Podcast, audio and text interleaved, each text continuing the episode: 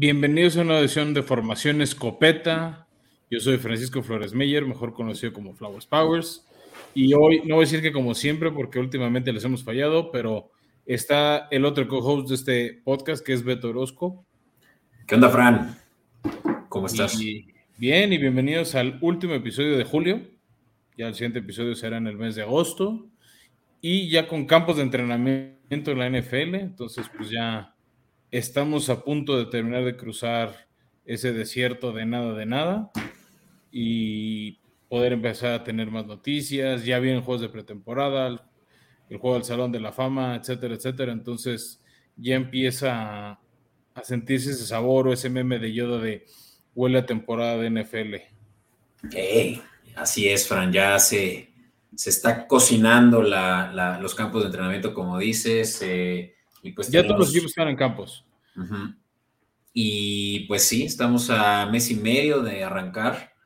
Eh, por más de que ya el primer juego, pues ya está a la vuelta de la esquina. Si lo piensas, el juego entre Jets y Browns, que es el que conmemora el Hall of Fame, ese falta menos de un mes.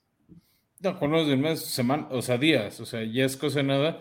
De hecho, por eso pues Jets y Browns jugaron primero. Díganme, jugaron primero como juegan primero, entran a campos de entrenamiento antes unas semanas que todos los demás equipos. Sí. Si no me equivoco, ese es el 14 de agosto, pero bueno, tal vez estoy mal informando aquí a la audiencia, pero sí, estamos ya a, la vuelta de la esquina. Eh, bueno, a ver, el juego es, es, es, el jueves 3 de agosto. Ah, no Luego la ceremonia de inducción es una parte el 4 y otra el 5, para darle espacio a todos los, a los nueve miembros que son elegidos, este ahí en Canton de dar su speech, de hablar con sus familias y que no esté como encima del juego. Por eso, tanto Jets como Browns podían empezar una semana antes de los campos de entrenamiento. Qué sorpresa, quiere decir que estamos a ya días de que podamos volver a consumir fútbol americano de aquí hasta febrero. No de buena calidad de, de, inicio, pero sí, pero sí juegos reales. Bueno, pero para eso está aquí Formación Escopeta, parte de la familia Comay Network. Recuerden que si no están viendo el, programa en formato de video en Comodín Network en YouTube, pues están perdiendo de la mejor eh, y más completa eh, calidad de nuestro programa. Eh, Fran, ¿te, parece si antes de empezar compartimos a la audiencia? No sé si quieres hacerlo ahora, aprovechando que puede que estemos todos reunidos, pues para, para algún anuncio particular que haya por ahí. Está bien, pues mira, si quieres vamos primero a los escopetazos, así que aguas con el ruido.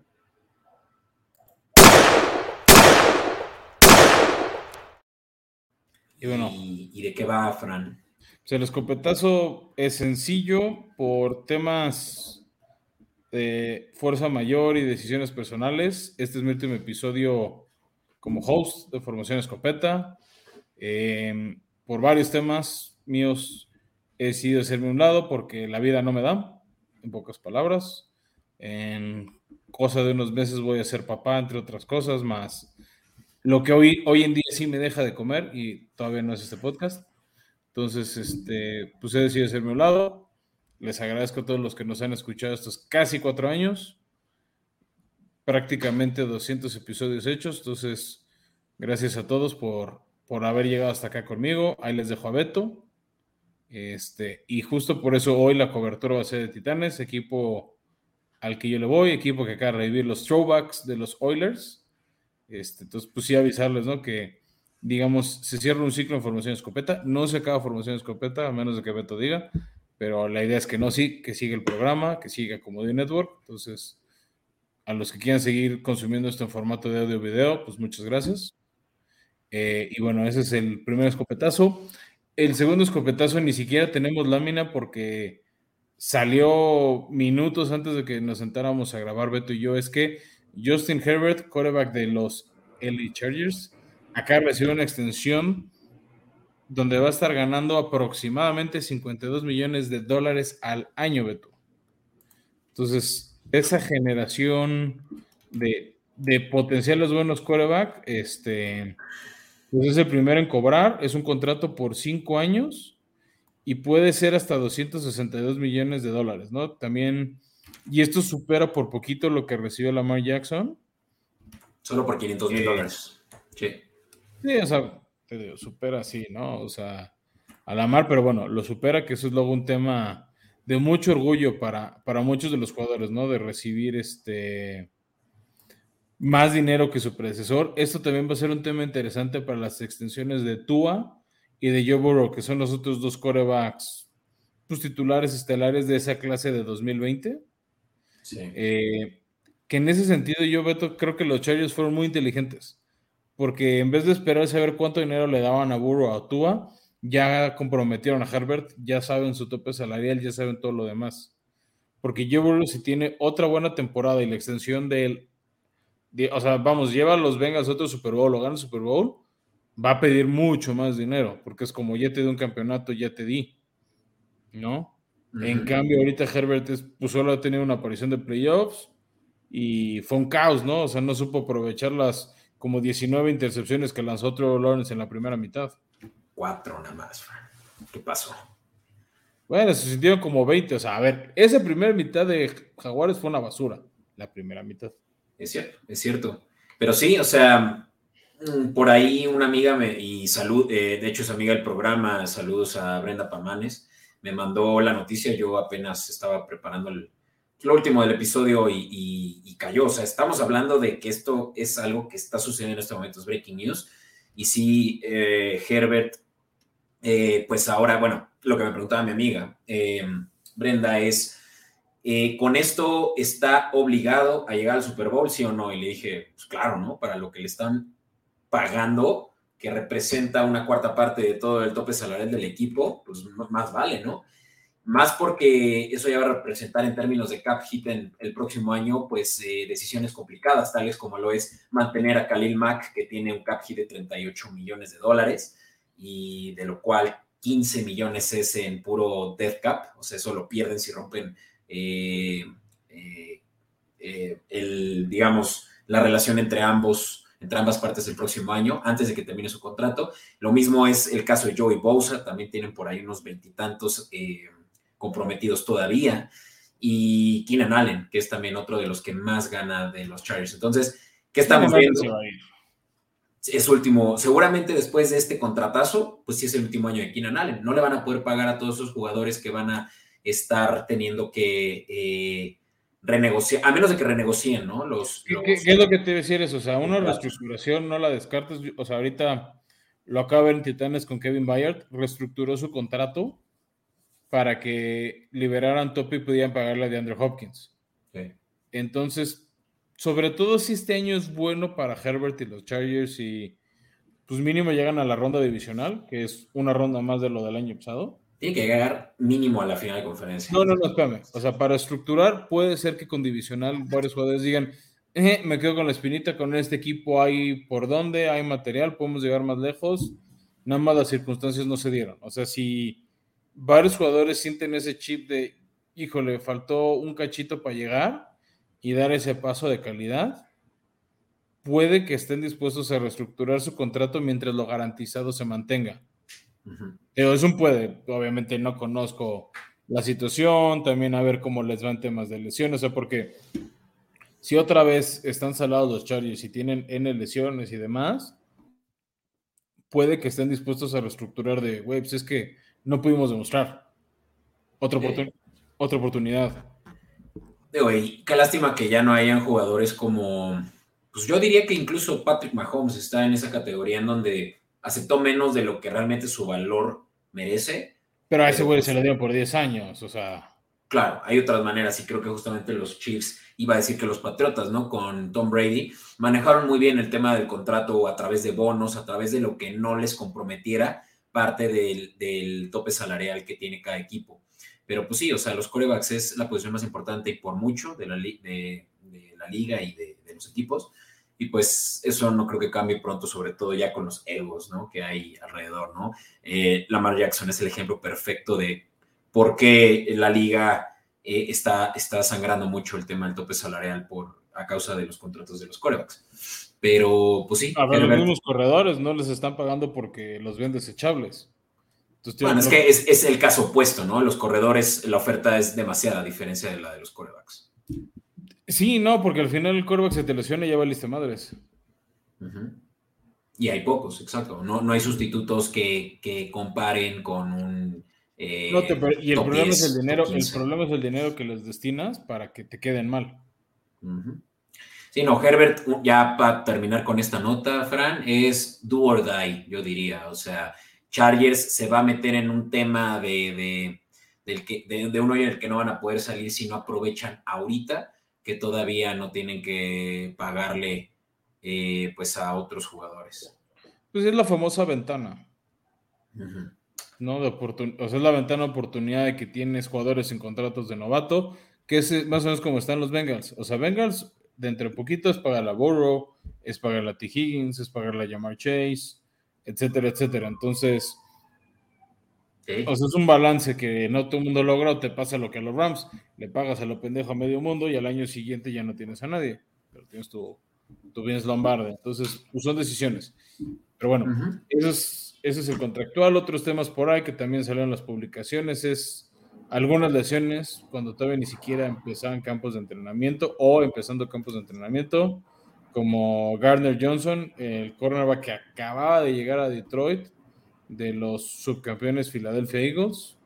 Se lesiona la rodilla en este en, pues no sé si fue calentamientos, si ya fue primeras jugadas, o sea, no fue una jugada de contacto, pero ni siquiera pudo apoyar la rodilla y no hay un estimado claro de cuándo podría volver a jugar.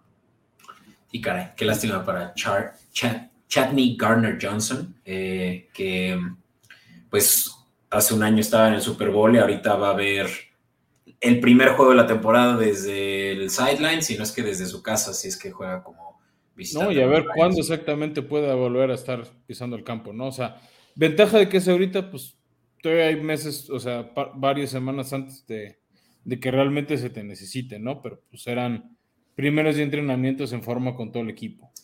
Sí, y esas lesiones son bien graves. Y yo creo que tiene mucho que ver con que si la temporada, el off-season no estuvieron calentando, no estuvieron eh, por lo menos haciendo cualquier tipo de actividad física y van de 0 a 100 ya los campos al... y, ojo, eh, todo puede ser circunstancial, eh, pero pues justamente esas lesiones sin contacto solo te dicen una cosa y es ya una ruptura de ligamento o algo ya verdaderamente... por eso digo que no sé si llegue a jugar. Exacto. Y a mí me, recuerdo muy bien el caso de J.K. Dobbins, ¿no? La temporada pasada que justamente sin contacto alguno en el campo de entrenamiento de los Ravens, pues eh, se fue a la lista de inhábil para, para poder jugar, ¿no? Que suena muy feo eso, pero algo así le llaman, como el poop list, ¿no? Eh, unable to play. Pero bueno, eh, no es el único caso, Fran, y otro que por ahí eh, fuera del aire decías tú que esa es por una tontería.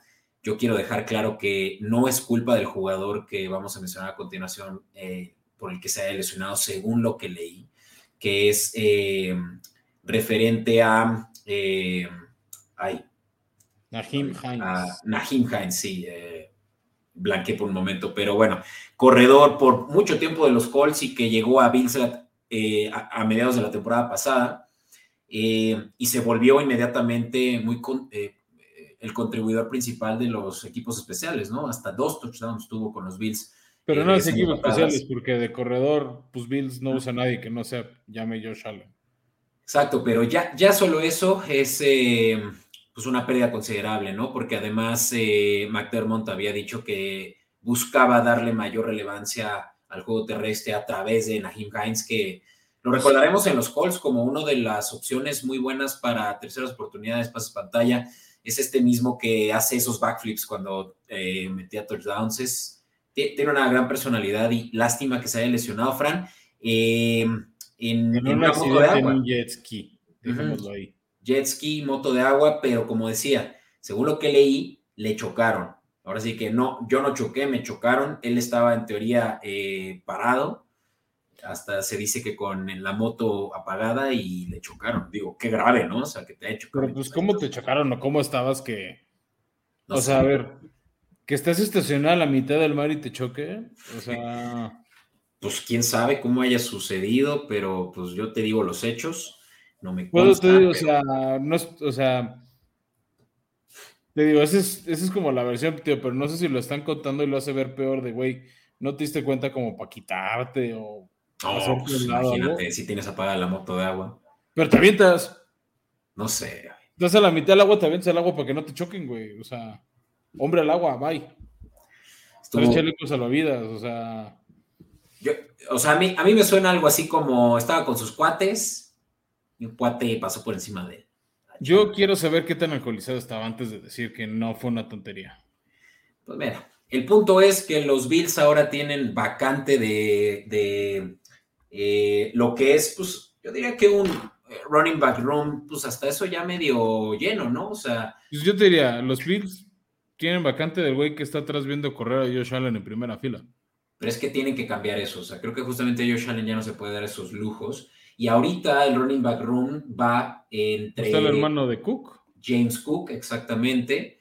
Y eh, Latavius Murray como los principales. Ah, no, y Damian Harris, perdón. Ese es el número uno de los Bills ahorita, expatriota seguramente es quien va a tener los toches principales del equipo, pero Latavius Murray y James Cook como buenos eh, segundo y tercero.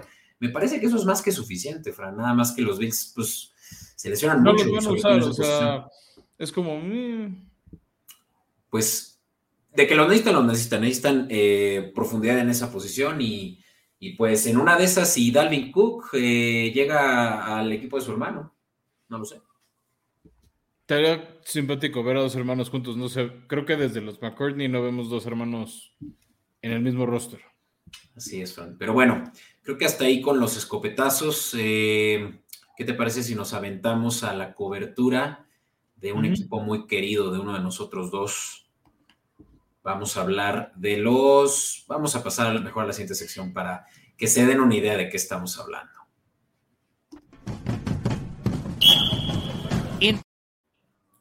Uy, seguro la corté antes de tiempo, sorry, pero bueno. Eso es culpa de Beto. Quejas y reclamaciones, arroba UDBTO en Twitter o en X o como se llame ahora. sí, pero pues, Fran, creo que de hecho ya el título lo sugestiona muy bien, pero hoy vamos a hablar de tus titanes de Tennessee. Sí, que quedaron según. titanes de. O Titanes de Houston, ya no sé, estoy muy confundido, Fran. ¿Qué está pasando? a ver, Houston son los Tejanos. Alguna vez fueron los petroleros, petroleros de Houston. Este, querían un nuevo estadio, querían más apoyo, no se los dio la ciudad. Su dueño, Bob Adams, los mudó a Nashville. Ahí les prometió un estadio, que es el que tienen hoy en día, que es el que van a remodelar. Y por eso están ahí. Y bueno, este equipo quedó de ver el año pasado, abrió fuerte la temporada y, y cerró con siete derrotas al hilo incluida una donde le robaron los árbitros para darle la victoria a los jaguares de Jacksonville. Nada, sin comentarios, Frank. ¿Qué te digo? Ese era un pase incompleto, no una intercepción. Lo marcaron una semana después diferente. En los playoffs lo estuvieron marcado como incompleto en una intercepción. Los árbitros se equivocaron. Jaguares no tuvo culpa. Yo culpo a los árbitros, que tuvieron un criterio diferente en ese partido al que habían tenido toda la temporada y tuvieron semanas después. Pero bueno. Voy a tener que ver el, juego de nuevo porque no tengo muy presente esa jugada, pero bueno. So far, so good. Eh, pero bueno, Titanes eh, tuvo un off-season movidón porque además de todo, tiene nuevo gerente general después de que el anterior este, dejara, bueno, tuvo varios errores los dos más grandes, nunca supo encontrar un nuevo tackle.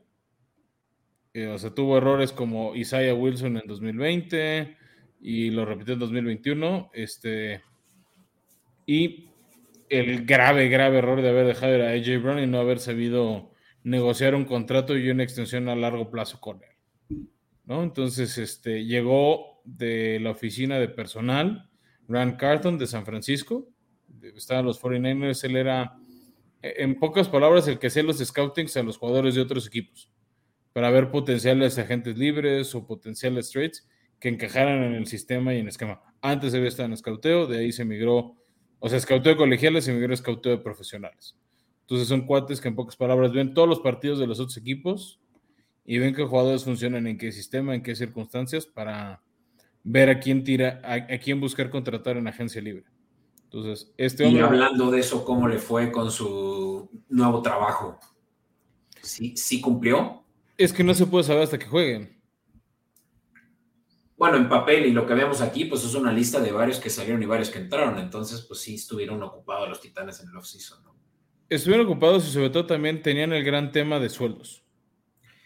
Y para los que nos escuchan en formato de audio, ¿qué te parece si nos platicas? No, no, no, los voy a decir por eso, tío. O sea, nada más dar el contexto de que varios de los nombres no van a sonarle muchos a mucha gente porque tenían varias complicaciones de tope salarial, porque habían comprometido dinero todavía Julio Jones, así como picks de draft, que fue un fracaso, a Jadevon Clowney, que fue otro fracaso, a Bob Dupree, que fue otro fracaso y que cortaron, porque pues, fueron jugadores veteranos que no cumplieron las expectativas. Entonces, entre otros, llegó, llegaron dos tackles, uno Andrew Dillard de Eagles, que este, no había jugado mucho, se lesionó a la mitad de la temporada, era tackle titular de, que protegía no el lado ciego, sino el lado, digamos, que ve Jalen Hurts, pero se lesionó, no contra Dallas o contra Commanders, por la semana 7-8, y, eh, ya no, y ya no recuperó la titularidad. O sea, para cuando regresó de lesión, su suplente ya se había doñado la posición y pues ya no le dieron chance y lo cortaron. Y el otro tackle que llegó es Daniel Brunskill de los 49ers, que es de esos jugadores que ya conocía Carton y se trajo con él. Luego, en defensiva hubo muchos movimientos. Uno que me sorprendió mucho es que los Jacksonville Jaguars dejaron ir a Arden Key, un linebacker que usaban mucho. No era titular, pero tenía un 50-45% de, los snaps defensivos. Sí, caray. Nada más que, pues sí, los, los Jaguares tienen demasiada profundidad ya en esa posición con eh, el último seleccionado que fue MoMA o sí, algo así como MUMA o MUMA, y, y por ahí también eh, eh, Devin Lloyd, ¿no? Entonces, pues sí se les estaba ya eh, complicando, obviamente, por el hecho de que Key ya le sale más caro que estos novatos o en su sophomore year, ¿no? Y pero la qué lástima que lo permitieran, como llega gente libre, en ese momento el jugador se vuelve eh, tomador de decisiones de a dónde se quiere mover y pues se movió a la casa de al lado, ¿no? Donde va. Sí, que es lo que muchos buscan. ¿Contra quién puedo garantizar restregarle a este equipo, no? Entonces, bueno, llega él. Otro que llegó, llegaron dos linebackers más, uno también con Rank Carton de 49ers, que es Aziz Al-Shahir, este, pues que era parte de la rotación de linebackers de esa buena defensiva que tenía 49ers, entonces, pues ya lo conocía y fue él junto con Arden Key y el otro linebacker Luke Grifford, son de estos jugadores baratos, o sea, de 2, 3 millones de dólares al año, que vienen con ganas de mostrar y buscar un mejor contrato. Pero que son de estos cuates que ya más o menos el gerente general sabe qué esperar y tienen el perfil que le busca Bravel de jugadores centrones que no le tienen tanto miedo a los golpes. Y el otro que llegó, bueno, va a faltar uno más que te mencionaremos, es el esquinero Sean Bunting de Box. Pues fue un cuate que con la buena defensiva del campeonato 2020, pues fue rezagado un rol de banca y viene como un tema de rotación a Titanes. No viene a ser cornerback titular a menos de que haya una lesión grave de Christian Fulton. Pero bueno, ahí va a estar jugando. Retuvieron al receptor Nick Westbrook Aikina, que pintaba ser el receptor número 2 detrás de Traylon Burks, pero ahora va a ser el número 3 porque aunque cuando hicimos esta lámina fue en marzo, no sabíamos que Andrew, DeAndre Hopkins iba a ser liberado por Arizona y eventualmente firmaría con Titanes como receptor 1. Entonces, con eso mejora el cuerpo. ¿Y quiénes se fueron? Nada más te voy a decir los relevantes. Robert Woods, receptor que se fue a los Texans, que realmente no hizo nada en Titanes después de que ganó el Super Bowl con Rams, ya no volvió a hacer lo mismo por su lesión de ligamento cruzado. Eh, se fue el, guardia Nate Davis a los Bears, esa sí es baja sensible. Y se fue el linebacker David Long a los Dolphins, que también era bastante bueno para generar capturas. Y bueno, cuando hicimos el episodio de Miami hablábamos del, del alta y relevante, relevante para esta defensiva. Sí, pues. Y el otro que por nombre es Austin Hooper, tight que había tenido buenos años con Arizona. No tuvo mal año en Titanes, pero no lo usaron como él quería. Fue de esos que tuvo un contrato más alto su desempeño del gerente general anterior y por eso lo cepillaron y se fue a los Raiders a cubrir más, y ni siquiera a cubrir al 100, pero bueno, intentar cubrir la baja de Darren Waller. Sí, y menos mal que para todas esas bajas, pues sí, por lo menos pudieron traer a lo equiparable, ¿no? Para que no se sintiera como un eh, equipo completamente nuevo. Eh, creo que, como decías, buena labor para el primer año de tu gerente general y sobre todo, creo que de lo más elemental, pues es la línea ofensiva, ¿no? Que es lo que más de un año a otro eh, se volvió una de las, de las debilidades del equipo, ¿no? O sea, los Titanes eran hasta hace poco, como decía, de los equipos que menos sacks ofrecían y la temporada pasada, eh, pues fue la razón por la que Tannehill ni siquiera pudo terminar el año. Sí, a ver, mira, parte del problema del gerente general anterior que se llamaba John Robinson es un cuate que estuvo en la escuela de Patriotas. ¿No? Eh, él llegó después de varios años de que Titanes estaba en la calle de la lágrima. Incluso llegó después de que Titanes llegó a playoffs con este, Simón, con Ken Hunt. O sea, tuvieron dos años malísimos con Ken Hunt y llegó este, después de que ha tenido Titanes dos años seguidos, picks 1 y 2. Y no, mentira, llegó y el primer año sí llegaron a playoffs con Mike Murlarky de head coach interno. Y fue cuando le ganaron. ¿Y eso hace cuánto fue? En 2016. Mm. Sí le dieron rienda, sí le dieron rienda suelta a tu... ¿Cómo, se llamaba este último? ¿Robinson? John Robinson. ¿No? el, eh, gran tema para él fue que ese primer año de playoffs le ganan a Kansas City este, con el auto touchdown de, de Marcus Mariota, ese que lanzó y él mismo atrapó. Que fue el primer coreback en correr, lanzar y atrapar un touchdown en un mismo partido de playoffs. Y le ganan 22-21 a los Chiefs de Andy Reid y al siguiente partido pierden feo contra los todavía Patriotas de Brady. Pero en ese partido lo, relevante o lo que cambia mucho la era de para John Robinson, pero bueno, se nota hasta después, es la lesión de un tackle que se llama Jack Conklin, que era parte de esa buena línea ofensiva que le ayudó a Derrick Henry ser el tractorcito. Conklin se lesiona la rodilla, no juega el siguiente año, lo cortan, se va creo que a Browns o algo así, y desde entonces nunca pudo encontrar un suplente John Robinson. Y poco a poco, como bien dices, se fue demeritando la línea ofensiva. Porque también tenían uno de los mejores en este muy tatuado. Eh, Taylor Lewan. Lewan. Sí, que él, bueno, ya se lesionó el ligamento cruzado la temporada pasada y de hecho ya se retiró de la NFL y demandó al doctor que lo operó porque dijo que tuvo un mal praxis. Sí, pues es que él hubiera querido retomar, pero ya la lesión ya lo acabó con su carrera, que era de los mejores. Tackle, sí, era un tackle izquierdo de, la liga. Entonces, es lo que decía, ¿no? O sea, se les cayó el chistecito de ser de las mejores líneas y pues Dillard es primera selección de los Eagles hace no mucho. Entonces, potencial tiene. ¿Y qué me dices del draft, no? Y para eso mostremos la siguiente lámina eh, en donde pues es a lo que apostaron, ¿no? muchos creían que Titanes, siendo del top 11, creo, de, del draft. 11 era el 11. Sí, eh, se iban a ir por eh, incluso un coreback de los que hubieran disponibles todavía para el pick 11, pero no. finalmente, pues sí pensaron en este modo reconstrucción, por lo menos de la línea ofensiva. Sí, más te diría, modo reconstruir la línea ofensiva reconstruir la línea ofensiva y yo diría que la ofensiva eh, a su vez, eh, pero pues sí, empezando por lo fundamental, ¿no? Lo que, lo que te asegura que tu coreback eventualmente pues no salga lesionado o se merme su, potencial por las lesiones. Eh, Peter Skoronsky, ¿no? Guardia, que seguramente va a estar del lado izquierdo, al lado de Dillard, porque creo que a Dillard también lo van a mover. Decías hace rato que estaba al lado derecho, pero no estoy muy seguro porque Lane Johnson en Filadelfia es quien siempre ha estado del lado derecho. No, Dillard, o sea, viene más bien a ver si queda de tackle derecho, pero va, o sea, en teoría va a estar del lado izquierdo y en derecho es el suspendido Nicolas Petit Frere, que lo, lo cubrimos en otro episodio. Pero bueno, eh, si quieres vamos a hablar del draft. Tennessee también tenía poco capital de draft por los compromisos ya que habían hecho con Atlanta y otros equipos en la era de John Robinson.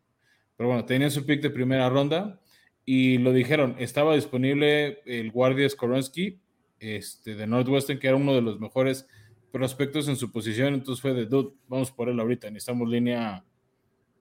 ¿Qué le pensamos? Ya me acordé, también tenía la posibilidad de agarrar al mejor receptor disponible, que era eh, James. nadie va a agarrar un receptor y nadie agarró un buen rato después. Exacto, porque pues siendo Traylon Burks la primera y única opción, eh, digamos, buena que va a tener el equipo en 2023, pues no era nada eh, favorable, pero pues también lo, chistoso es que no se fueron por un receptor hasta la última ronda, ¿no? Entonces ahí, ahí es yo creo que lo que más eh, cuestiona una, los fanáticos, ¿no? O sea, ¿De qué te sirve agarrar? Porque, bueno, no lo mencioné, pero en la ronda 2 sí al, al coreback que muchos pensaban que iban a agarrar los Titanes también en el pick 11, Will Levis, en la segunda ronda, si no tiene a quién lanzarle. Sí, que bueno, yo creo que ya por las últimas entrevistas y las primeras que ya dio de Andrew Hopkins con Titanes, siempre fue el plan. Como hubo un cambio también de gerente general en Arizona, Kyler Murray, pues probablemente no va a jugar nada en toda esta temporada, al menos no va a iniciar, sino Colt McCoy. Entonces, este, creo que siempre hubo un plan de ir por un veterano como de Andrew Hopkins. Que también en el mercado de gente libres no hubo muchos receptores, entonces sí, hubo mucho reclamo que se fueron por receptores. También un tema interesante fue que en la ronda 3 agarraron a Tajay Spears, este corredor, que no tiene el físico de bueno, nadie tiene el físico de Henry o esa presencia física de Henry, pero es un cuate muy explosivo muy elusivo. Entonces, pues es un estilo de correr de poder como le gusta a Mike Breville. Entonces, también como que empieza un poco esa reconstrucción. Will Levis, quarterback de Kentucky, tiene un estilo ofensivo de play action parecido al, al esquema de Ryan Tannehill, entonces también por eso suena como el suplente ideal.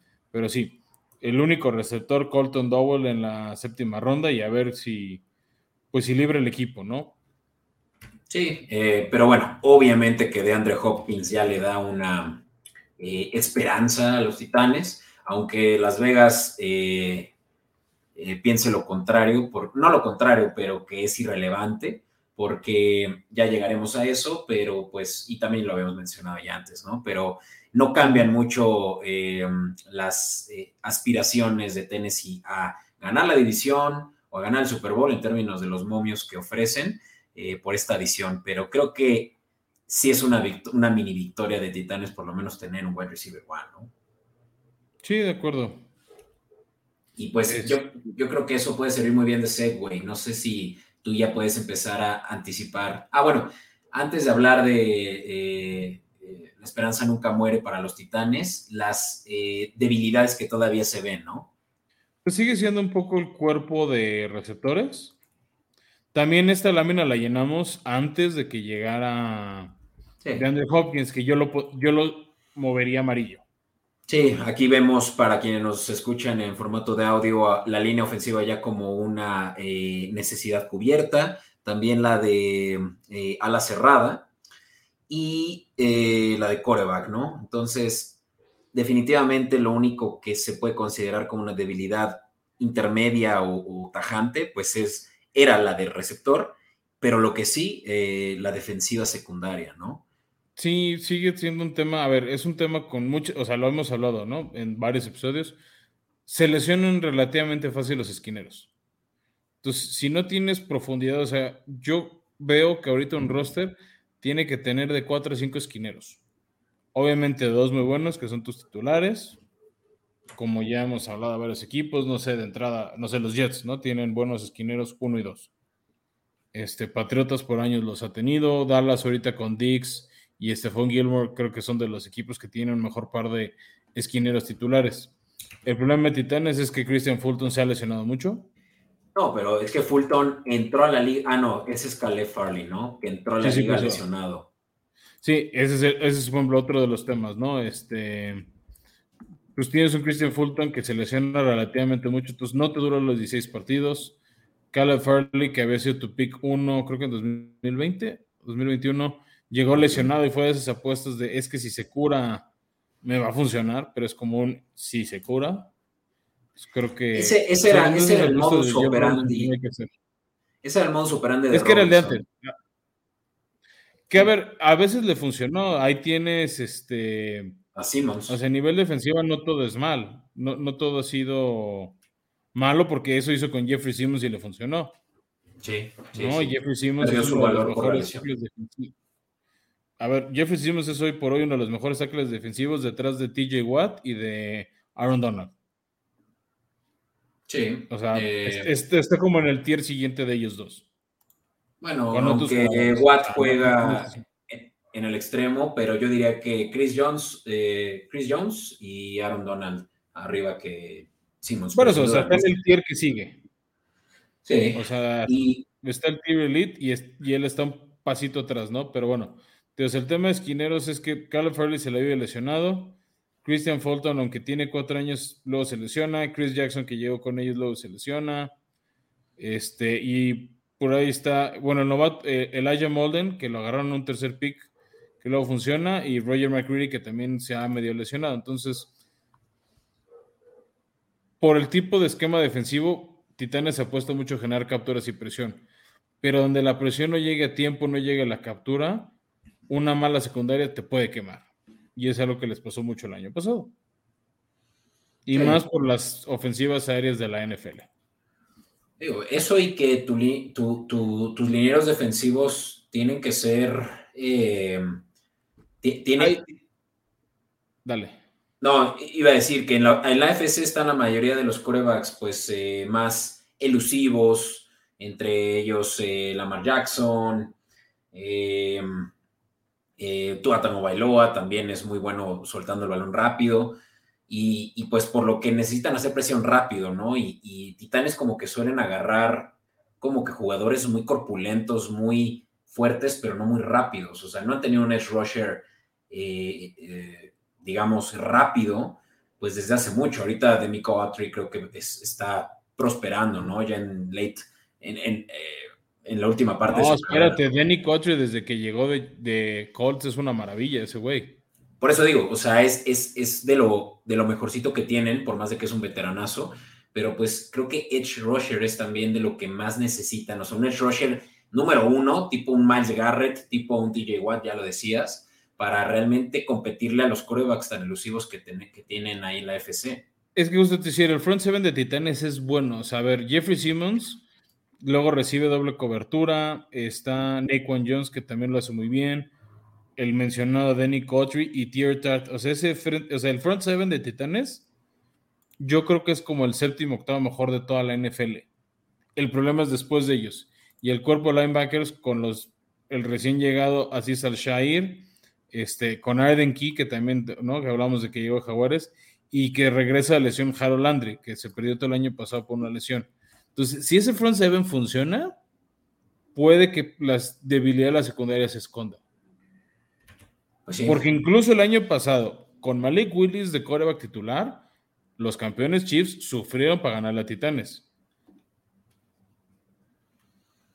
Por dar un ejemplo, ¿no? O sea, de una de las mejores ofensivas de toda la NFL. ¿Y cuál fue el motivo que, que ¿Qué, hizo que los, que, los, que los Chiefs estuvieran batallando contra los Titanes? Pues que la defensiva se trajo de hijo a, a Pan y la otra palabra Patrick Mahomes y compañía. Porque yo me acuerdo, yo me acuerdo de Burrow sintiendo la, presión de nueve, sacks ante tus Titanes, pero la de Chiefs no, no, lo tenía presente. Ese fue un Sunday night. Mm. Ah, ya, no fue playoffs, oh, claro. No, no, no, te estoy hablando de temporada regular, o sea, o sea te, doy un ejemplo de cómo esta defensiva funciona. El problema es que esté sana. Pues el problema de todas las defensivas, pero pues sí, digo, los Titanes si eh, subestiman el potencial que hay en Trevor Lawrence, que hay en CJ Stroud y que hay en eh, Anthony Richardson. Y por eso es que vamos a llegar ya a la parte donde se va a poner candente la cosa los Titanes pueden peligrar ser el peor equipo de la división de la noche a la mañana. Porque no tienen quien cubra esos eh, pases y esas, eh, pues, digamos que ya em, ofensivas móviles, tales como lo que podría tal vez eh, utilizar Colts ahora similar a como lo hicieron los Eagles el año pasado con, ¿cómo se llama? Staken, sí. Entonces, eh, los, titanes. Es que el otro puede ser al revés, que todo el mundo está sobreestimando o pensando que la ofensiva de Titanes no es tan buena. Y eso también, eso también. O sea, Tannehill es bueno. Yo, yo considero que Tannehill es de los corebacks más eh, underdogs año con año, entrando a la liga. Eh, similar a como Derek Carr ha sido también visto y pues, digo, mucha, eh, mucho detrás de cámaras de lo que no vemos y eso ahorita me hizo recordar el nuevo show de Netflix de, Quarterback. Creo que estaría interesante una temporada que cubran de Tannehill, a ver si le alcanza. Pues es esta. Es, la última temporada y si quieres vamos viendo el calendario. Este, pues que es a lo que le están tirando. A ver. Claramente Titanes no va a ser equipo élite de la NFL. Lo que va a estar cool por ahí va a ser cuando usen esos throwbacks de los Oilers en ese Uf, azul clarito histórico de los 80s y 90s. Qué bonito eh, uniforme. Eso, esa sí te la doy. Sí, eso es un tema que ya es oficial, va a ser en partidos de local. Entonces, nada más te voy a decir rápido, ¿en qué juegos podría ser? Contra Chargers, semana 2, Cincinnati en la 4. No puede ser en la 6 porque es en Londres, ahí tienen que usar los uniformes actuales. Puede ser la semana 6 contra Atlanta, 12 Carolina, 3 Indianapolis y la que yo deseo de todo corazón, semana 15 contra Houston. No creo, sí. por supuesto, sale en la vida. Los Texans por años han pedido usarlos y les dijeron, pues no, güey, no es tu franquicia. Sí, yo no entiendo a esa gente que está diciendo, sí, ahora los Baltimore Ravens van a sacar el throwback y va a ser el uniforme de los Browns. Pues no, bueno, técnicamente, técnicamente, la franquicia que eran los Browns originales es la que está en Baltimore. ¿Ah, sí? La franquicia de los Browns, o sea, la que... Su dueño original, que era Art Model, los llevó, estaba fastidiado de Cleveland y se los llevó a Baltimore y dijo, no, ciudad nueva, nombre nuevo. El tema es que ellos no empezaron siendo los Baltimore Browns, por decirte algo. Se fueron a Baltimore y se reinventaron como franquicia. Ah, por eso está todo ese asunto con Baltimore y los Browns. Ok. por eso los odian. Sí tiene algo de fundamento. Titanes durante dos años fueron los Tennessee Oilers, en lo que definían una nueva identidad de acuerdo al estado de Nashville de, Tennessee, en la ciudad de Nashville. Y como hay una influencia griega, hay una réplica del Partenón, pues les gustó el tema mitológico y fueron los Titans, que en algún momento los Jets eran los Titans de Nueva York. Híjole, no, tenía ni idea de todo lo que estoy escuchando parece surreal. Y si esos nos vamos, existía un equipo que eran los Texans. ¿Ah, sí? Sí, hoy en día los conoces como los Kansas City Chiefs. No puede ser. Entonces o sea, si esos nos vamos, se van a poner piques con el nombre, no son los primeros. Pero lo que es un hecho es que los Tejanos de Houston no tienen absolutamente nada que ver con los Tennessee Titans. Nada más que son rivales ni con, los, ni con los Houston Oilers. No, no, o sea, te, nada más, más allá que hay rivalidad y que ocupan la misma ciudad. Pero también era un tema de que JJ Watt le gusta el uniforme de Oilers y él lo quería usar. Entonces, JJ Watt en sus 10, 11 años como Texans y como uno de los jugadores más emblemáticos de la liga lo pedía. Y le decían, sí, güey, lo que te digas. Qué loco, qué loco. Al, al rato me estaba enterando de algo así como si los jaguares hayan salido de la eh, selva chapaneca y voy a decir. Bueno, hubo el, equipo de Jaguares de Chiapas sí se pirañó un año y luego los Jaguars. Ah, eso es cierto. Y los super demandaron y ya lo cambiaron. Pero se lo habían pirateado, le habían puesto una garrita así bien jota. Sí, sí, sí. el logo de Jaguares con una garrita. Oye, bueno, vamos al calendario, Frank. ¿Qué te parece si hacemos el ejercicio de más menos victorias? Empezando por la semana 1, donde tus titanes visitan el Superdomo. Sí, es el Superdomo de Nueva Orleans. Ajá. yo creo que este sí lo pueden ganar porque no va a estar cámara. Mm. O sea, por el tema de cambio de coreback, o sea, que está empezando a agarrar ritmo este Derek Carr. Digo, ojo, ¿eh? Los Santos son favoritos en su división. Pues sí, pero es su división. O sea, son ellos de Atlanta. ¿Y Carolina? Eh. pero bueno, ya llegará, ya llegará el juego de Carolina eh, para tus titanes. Pero bueno, semana 2 y se va a estar. Eso va a estar más rudo aunque sea en casa, los Chargers son equipo contendiente. Y ahora con Herbert ya con la motivación de los verdes en, su cartera. Pues Con la paz mental de que ya le pagaron, entonces quién sabe, pero bueno. O sea, claramente creo que Chargers en papel es mejor equipo. Cleveland creo que es un partido más parejo. Uy, por ahí veo que los Cleveland Browns son underdogs como pocos este año, ¿eh? Por eso, tío, pero este partido lo veo más parejo entre los dos lados, o sea, de que... Además de que es visita para los Titanes. Sí, pero a ver si Deshaun ya está listo para demostrar su lana. Pues mira. Luego un eh, partido difícil contra Cincinnati. Menos mal es en, Nashville, porque si no. De todas maneras, eh, Burrow ya ganó Nashville. Entonces, este, sea difícil. Luego. Ahora, recordemos que pues Bengals tiene PTSD de enfrentar a los Titanes en playoffs, ¿no? Entonces. Pues yo te diría al revés, porque les han ganado, ¿no? O sea. Pues sí, pero exacto, por eso digo, o sea, Bengals tendría que ser cauteloso con esta, con esta rivalidad. Ya, o sea, pero yo incluyo la avanza a Bengals que tiene mejor roster overall.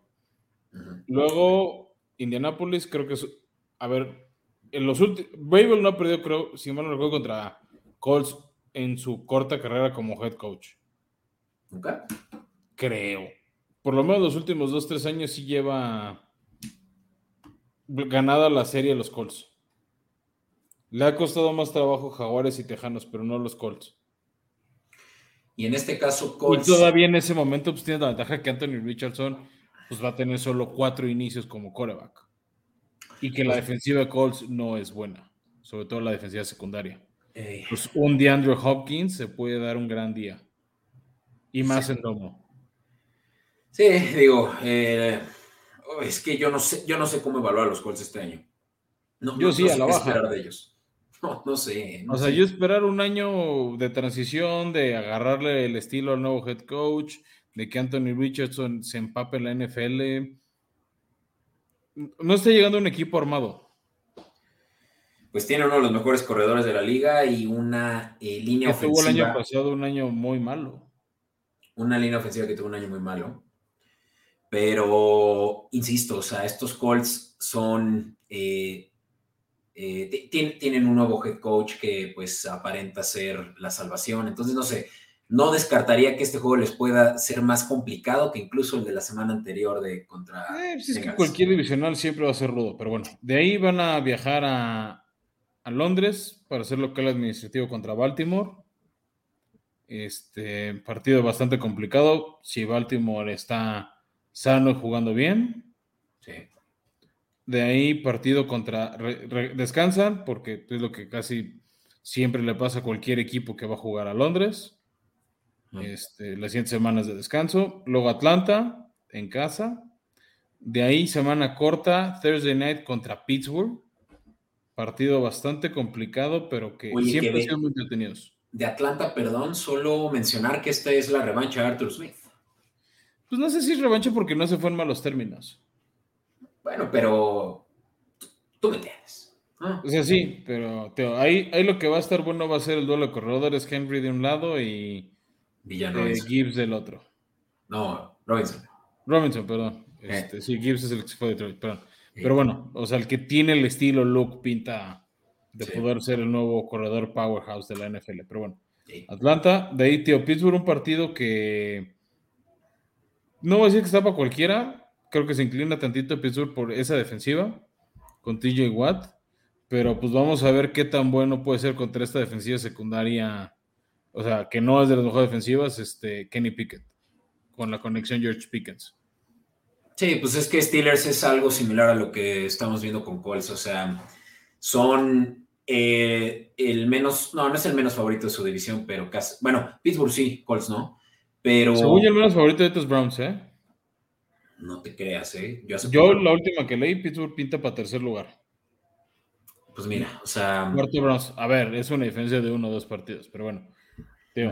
O sea, Pittsburgh pinta un buen juego de juegos por la noche. De ahí, uno ganable contra Tampa. El, papita hasta ahorita. Pues eso, ganable. De ahí una visita muy difícil en Jacksonville. Vamos, aquí es donde se va, donde, donde se retoma. la rivalidad. Más bien.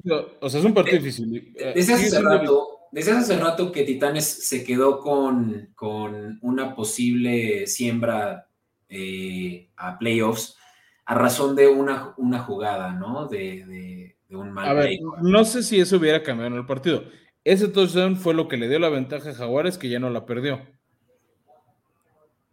¿En qué cuarto fue? Cuarto. Si no, no, no lo tengo nada presente. A ver, ese fue un pick six y ese le dio la ventaja a Jaguares. Iban perdiendo 14-13 o algo así y acaban ganando 16-13 por ese touchdown. O sea, fue el partido que, que marcó la diferencia. Ok. Y decías que te sientes con este juego incómodo porque los jaguares en papel son mejores, ¿no? No mejores, pero son locales. Y en divisional eso importa. Son mejores y eso lo dice Las Vegas, no lo digo yo. Lo dice Las Vegas, yo digo que no, yo digo que está muy parejo, pero bueno.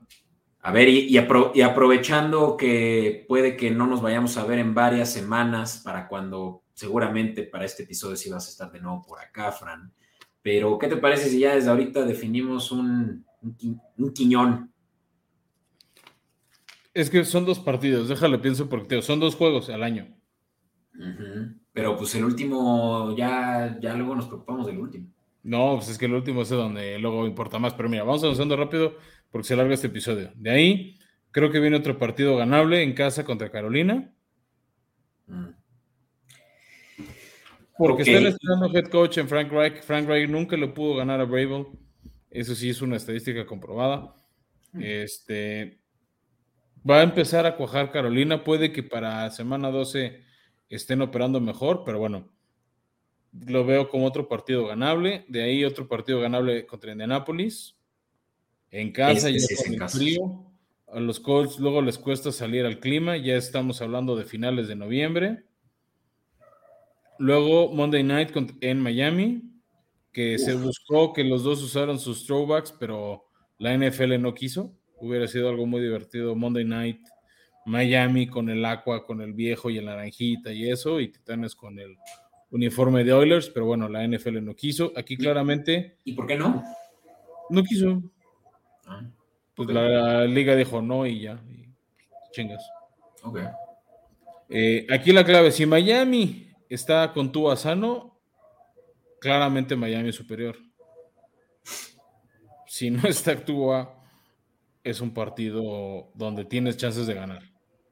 Híjole, yo creo que no va a depender tanto de Tua, pero de que la defensiva de Miami está muy ruda, sobre todo eh, a cargo de Big Fangio. Pues sí, pero si tu ofensiva no mueve el balón, no genera puntos, tu defensiva se desgasta, se desgasta y...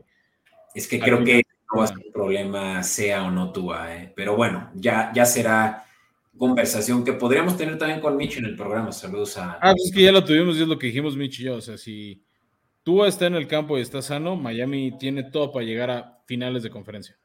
Ya. Sin Tua, esta ofensiva decae muy cañón por el quarterback suplente.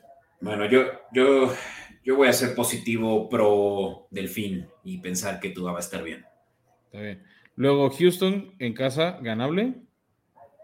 Este es el primero contra Houston y el que sería el throwback que tú tanto esperas. A mí me gustaría que ese día usaran uno de los throwbacks porque no han confirmado. O sea, por ejemplo, Patriotas ya dijo cuándo va a usar sus throwbacks rojos con Pat de Patriot. Igual Tampa ya dijo cuándo va a usar los Crimsicles con Bruce the Pirate, pero Tennessee no lo ha dicho. Pero bueno. Luego Seattle, partido muy difícil. Con la ofensiva de Gino Smith, Tyler Rocket, Dick Metcalf, va a ser un partido bastante complicado, este, aunque sean locales. Y más porque yo espero que en ese momento Seattle esté peleando lugares de comodines. Luego, las últimas dos semanas, como casi toda la NFL, partidos divisionales. Eh, el fin de semana navideño es jugar en Houston. También partido donde no pudieron usar los throwbacks, como quería la afición nada más para enchinchar a los Texans. Dijeron él, tus throwbacks son de locales, pero bueno.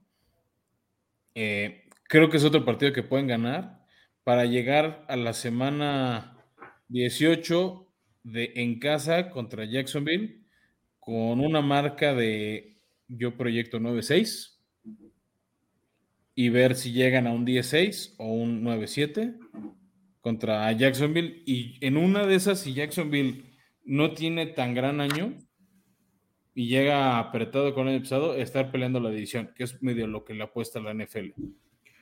Este partido semana 18 se pudiera estar definiendo la división entre esos dos. No, discrepo completamente. A ver, así está armado el calendario. Es a lo que le apuesta la liga. No siempre pasa. Muchas divisiones llegan ya firmadas a la última semana. Pues, ¿cuántos años consecutivos ha sido el último juego para nuestros, nuestros equipos? el año pasado fue. También hace dos años. No, hace dos Titanes ya tenía la división en la bolsa, creo. Pero también fue contra Titanes. hace sitio, pero lo que me refiero a lo que le están ah. apostando es el partido que defina la división. Dudo que fuera el caso porque no creo que cualquiera de los dos equipos estuvieran eh, empatados a siete victorias para que ese, ese, octavo, o bueno, puede ser a ocho, a, a siete o a ocho, creo, Prox, para que se esté peleando. Ah, pues como el año pasado, ¿no? Que los dos estaban con ocho. nueve, eh, ¿no? Mm, no, Patriotas pasó con nueve. O sea, tus titanes se quedaron en ocho. ¿No? No, según Titanes acabó el año pasado 9-7, ¿eh? No, estoy segurísimo que, que Jax no tuvo los 10. Eh, um, pero bueno. No, perdón, Titanes se quedó 7-10, Jaguares 9-8. Claro, claro. Y el, el, que hubiera ganado Titanes le hubiera dado la ventaja a ellos por el criterio de desempate, ¿no? Y hubiera quedado 8 O sea, si hubieran quedado 8-9 y Jacksonville igual 8-9 y hubieran pedido la división. Que mira. creo que los dos podrían estar llegando. O sea, veo un escenario de Jaguares con una lesión aquí y ya en dos, o sea, de dos, tres partidos. Creo que los dos pueden llegar a este partido con un 9-7 y que el ganador se lleve la división con una marca de 10-7. Mira, no, no es una locura lo que estás diciendo, pero la diferencia entre los Titanes y Jaguares en cuestión de futuros, o sea, ya saben, el apostarle a más o a menos de la cantidad de victorias que, determina Las Vegas, es de tres victorias. Entonces, en sí, matemáticamente, eh, eso no es, un, no, es un potencial, ¿no? O sea, ahorita Titanes está apenas peleando los, las siete victorias según las líneas de, Vegas. Eh, y Jaguares, como decía, 10. Entonces, yo creo que donde se pueden encontrar, sí creo que es en el 9. No creo que Creo que Jaguares 10 lo tiene difícil considerando los juegos contra los que va, porque quedó en primer lugar de su división el año pasado. Eh, y más bien, Titanes también tiene un potencial de llegar a los 8 y pelear contra Jaguares esa novena. Por eso te digo, o sea, puede llegar ese partido a buscar ganar la división y la cuarta siembra y tan tan. Sí, Pero aquí tranquilamente yo le he puesto el over porque creo que ocho victorias sí están en el presupuesto y más con DeAndre Hopkins. Mira, regresando rápido al slide del calendario, creo que para que eso sea cierto, Fran, ellos tienen que asegurar las victorias divisionales, por supuesto, eh, la mayor cantidad de esas posible, pero ya si hablamos de juegos elementales, pues es los que te pueden robar la siembra, eh, esa séptima siembra, porque si Titanes eh, sin, incluso ganándole a Jaguares, no gana, eh, no pasa playoffs por pues, una diferencia de siembra, pues no van a ni siquiera yo creo que pelear ese último juego contra Jaguares.